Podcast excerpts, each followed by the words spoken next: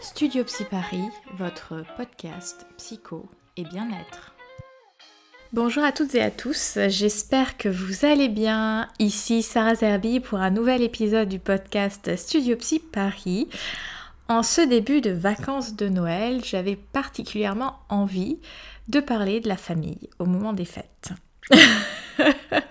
le sujet est lancé. Alors vous allez peut-être me le dire en commentaire ou, ailleurs sous ce post, euh, sous le post Instagram que je mettrai un petit peu plus tard. N'avez-vous jamais été stressé, enfilé un manteau d'appréhension à l'approche des fameux repas de Noël, distribution de cadeaux, etc. Alors je prends l'exemple de Noël, mais c'est valable pour toute fête qui tendent à nous réunir. Ces moments-là, bien que étant des moments où on aimerait cela jouer comme un film américain où tout est joyeux et chill, parfois, voire même souvent, ça se transforme plutôt en guet-apens comme dans Maman j'ai raté l'avion, où nous avons l'impression de glisser sur des petites voitures et de perdre complètement le contrôle. Retrouver sa famille, quand les relations sont globalement saines et fluides, est plutôt facile et confortable. Retrouver sa famille quand les relations sont conflictuelles et tendues, relève davantage du défi. Et puis, il y a la situation où nous ne retrouvons simplement pas sa famille pour X ou Y raison. Alors il est vrai qu'avec l'actualité du moment, Covid oblige, alors au passage, on en parle de la décision du gouvernement de genrer ce virus et surtout de lui attribuer un genre féminin. La Covid, sérieusement, j'en reviens toujours pas, quoique bon, presque plus rien ne m'étonne. Donc, avec l'actualité du moment, fini les grandes tablées et les retrouvailles à 25-30 dans une même pièce. Néanmoins, même si nous sommes moins en nombre, nous pouvons toujours ressentir de la pression dans ces moments de réunion, pas toujours se sentir à sa place, légitime, reconnu, etc. Alors, comment faire dans ce cas-là? Accueillir les fêtes sereinement semble parfois de l'ordre du fantasme. Je vous entends dire d'ici me dire mais comment peux-tu penser que Noël va être relax, Sarah? J'y viens, j'y viens. Je ne sais pas si vous avez pu le ressentir, mais parfois dans ces moments festifs et de réunion, il y a comme des enjeux majeurs. Faire en sorte que tout soit parfait. Satisfaire, voire même faire plaisir à tout le monde. Nous en venons parfois à aller à l'encontre de qui nous sommes, de nos valeurs, etc. Nous pouvons être pris ou prises en étau par ce conflit interne de je corresponds à l'image qu'on se fait de moi versus ce que je suis vraiment. Noël ou autre ne devrait pas être un moment d'enjeu identitaire ou de place. Ça devrait être juste, entre guillemets, et simplement un moment de partage, de convivialité.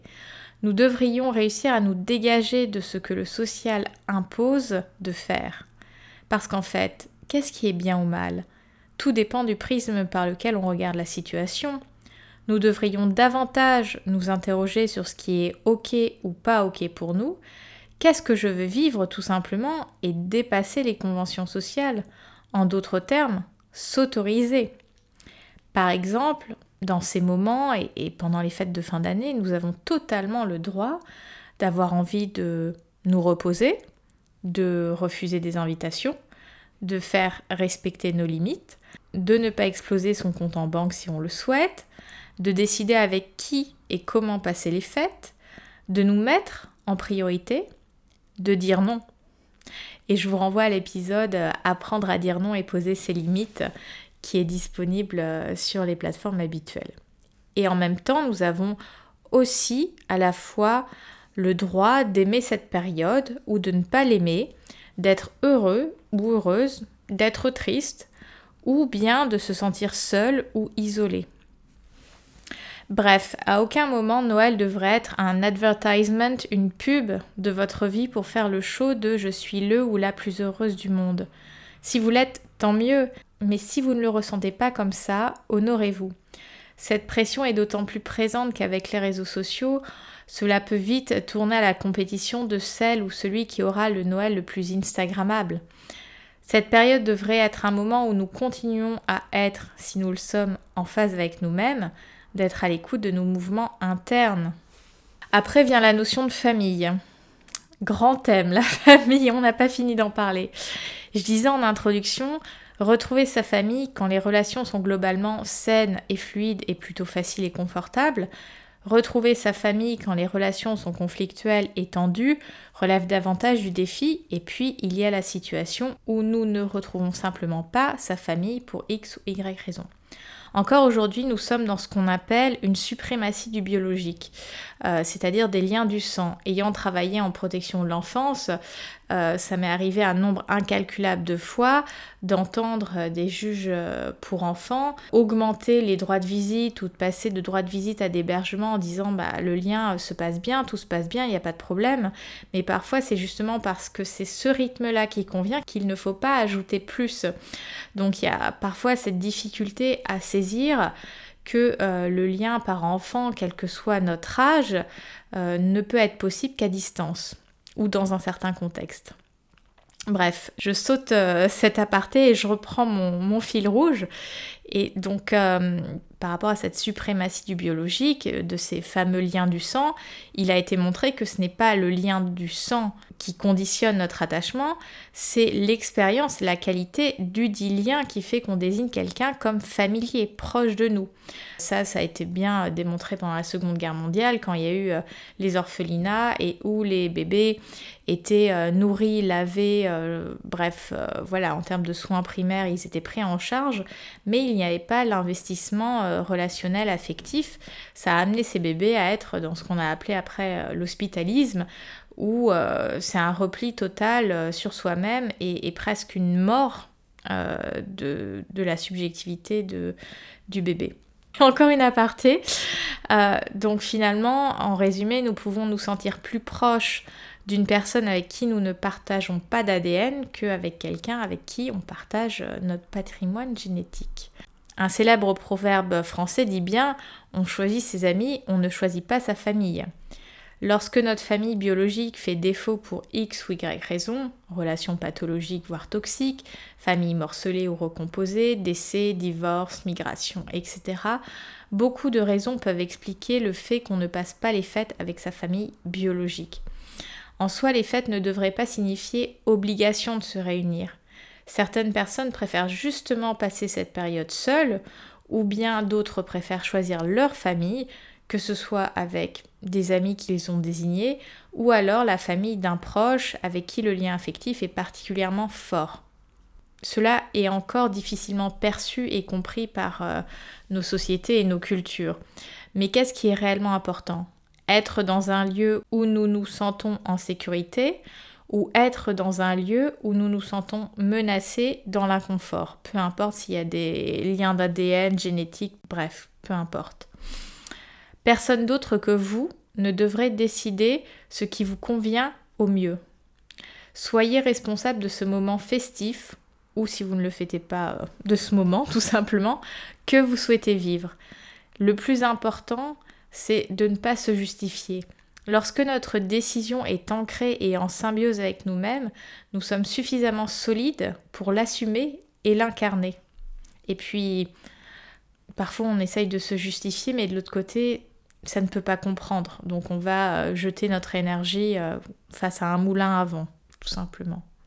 Et si vous vous retrouvez dans la situation où vous vous sentez obligé de faire telle ou telle chose, positionnez-vous activement et non passivement dans cette idée je le fais par devoir. Le penser se le dire permet de faire un pas de côté, de prendre un peu de recul sur cette pression que nous pouvons ressentir. Lorsque nous faisons les choses à un moment par devoir, nous reprenons le pouvoir de notre expérience. Généralement, l'implication émotionnelle est moindre et nous arrivons à nous préserver, à moins prendre la situation à cœur. Cela ne la rend pas forcément plus simple, mais en tout cas, elle devient supportable. Le dernier point que j'ai envie d'aborder dans cet épisode, c'est le soyez-vous pendant ces retrouvailles, nous endossons souvent un masque. Vous la voyez, cette scène où vous êtes comme en dehors de votre corps et vous regardez euh, ce qui est en train de se passer avec un regard euh, dubitatif, voire critique, et cette petite voix interne qui vous hurle ⁇ Mais qu'est-ce que je fais là ?⁇ La famille un terrain où tout est miroir, projection, fantasme, illusion, etc. Ma mère pense que je suis comme ça alors qu'elle ne pourrait pas plus se tromper ou, ou j'en ai marre de jouer la sœur, le frère parfait, euh, je vais encore devoir faire semblant d'apprécier Tata Mireille, etc., etc. Bref, les réunions de famille recouvrent des enjeux importants sur la place de chacun et chacune. Cela peut être des moments où de nombreux symptômes relationnels se manifestent, voire même des accidents qui nous font atterrir aux urgences. Euh, il a été prouvé statistiquement que Noël, c'est une période très très active en termes d'urgence dans les hôpitaux. Bref, dans ces moments de tension, la parole est parfois possible. Dans ces cas-là, même si cela peut nous coûter à un moment donné, se saisir de sa maturité et de trouver un entre-deux qui serait source d'apaisement est donc euh, bienvenu. Par exemple, lorsque vous êtes à table et que votre mère, parce que souvent c'est la mère qui propose de vous resservir, voire un petit peu de vous gaver, vous pouvez simplement répondre C'était délicieux, mais je n'ai plus faim. Merci, c'était génial que tu aies préparé tout ça pour moi. Parce que nombreuses sont les familles où l'amour se quantifie en assiette remplie et vidée. Vous avez le droit de respecter la taille de votre estomac ou votre volonté de ne pas prendre 5 kilos pendant les fêtes. Généralement, l'enjeu affectif s'actualise sur un biais qui n'a aucun rapport. Alors sortons-le du champ auquel il n'appartient pas et renvoyons une parole où nous reconnaissons la place, l'investissement que l'autre a mis à l'œuvre. Ça peut permettre de désamorcer une situation qui vient créer un malaise ou une pression. Mais comment faire quand la parole n'est pas possible ou dissible ou entendable? Il y a des cas où nous aurons beau parler, rien ne changera nous ne serons pas entendus. Dans ce cas-là, comment faire? J'ai envie de vous dire, il n'y a pas grand-chose à faire si ce n'est d'être.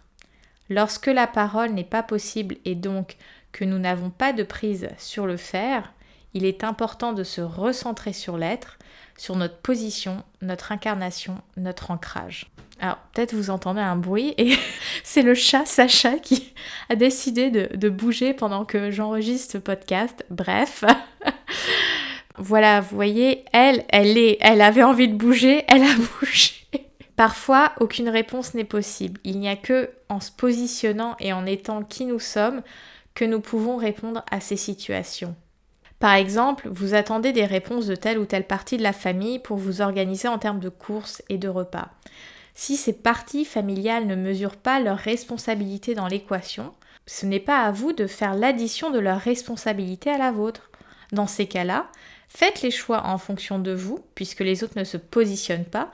Nous ne pouvons pas faire à la place de l'autre, alors faisons, entre parenthèses, juste de et à notre place ce qui est le plus juste pour nous.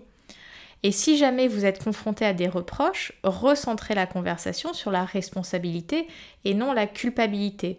Ce n'est pas la faute d'un tel ou d'un tel, mais c'est de la responsabilité de chacun d'amener jeu et souplesse dans la mécanique familiale.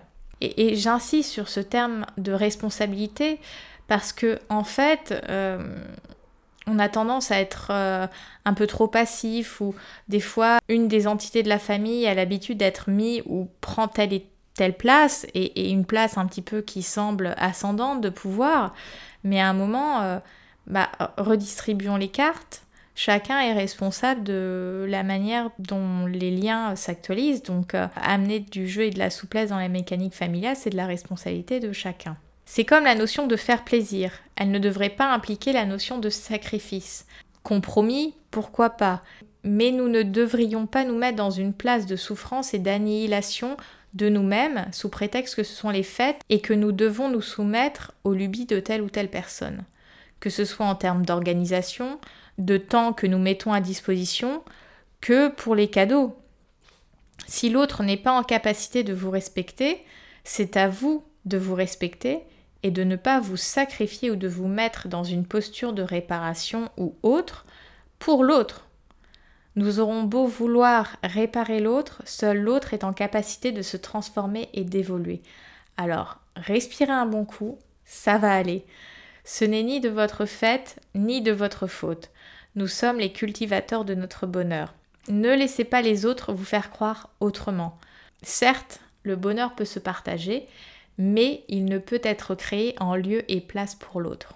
Avec cette année 2020, nous avons certes besoin de nous retrouver, d'éprouver de la chaleur humaine, ce lien social qui nous définit en tant qu'être humain, que ce soit avec nous-mêmes qu'avec nos proches. Prenez justement le temps de penser qui sont vos proches et quel type de personnes souhaitez-vous avoir dans votre paysage relationnel. Centrez-vous, écoutez votre cœur et faites les choix qui vous semblent justes pour vous, pour votre intégrité physique, pour votre intégrité affective, bref, pour votre santé mentale. Autorisez-vous à ralentir, à respirer, à contempler, à écouter, parce que tout ça, c'est déjà magique. Je vous souhaite de passer une belle fin d'année, qu'elle soit festive ou non, en petit, moyen, grand comité ou seul. Prenez soin de vous et je vous dis à très bientôt, que ce soit sur les réseaux sociaux ou sur un prochain épisode du podcast. À bientôt!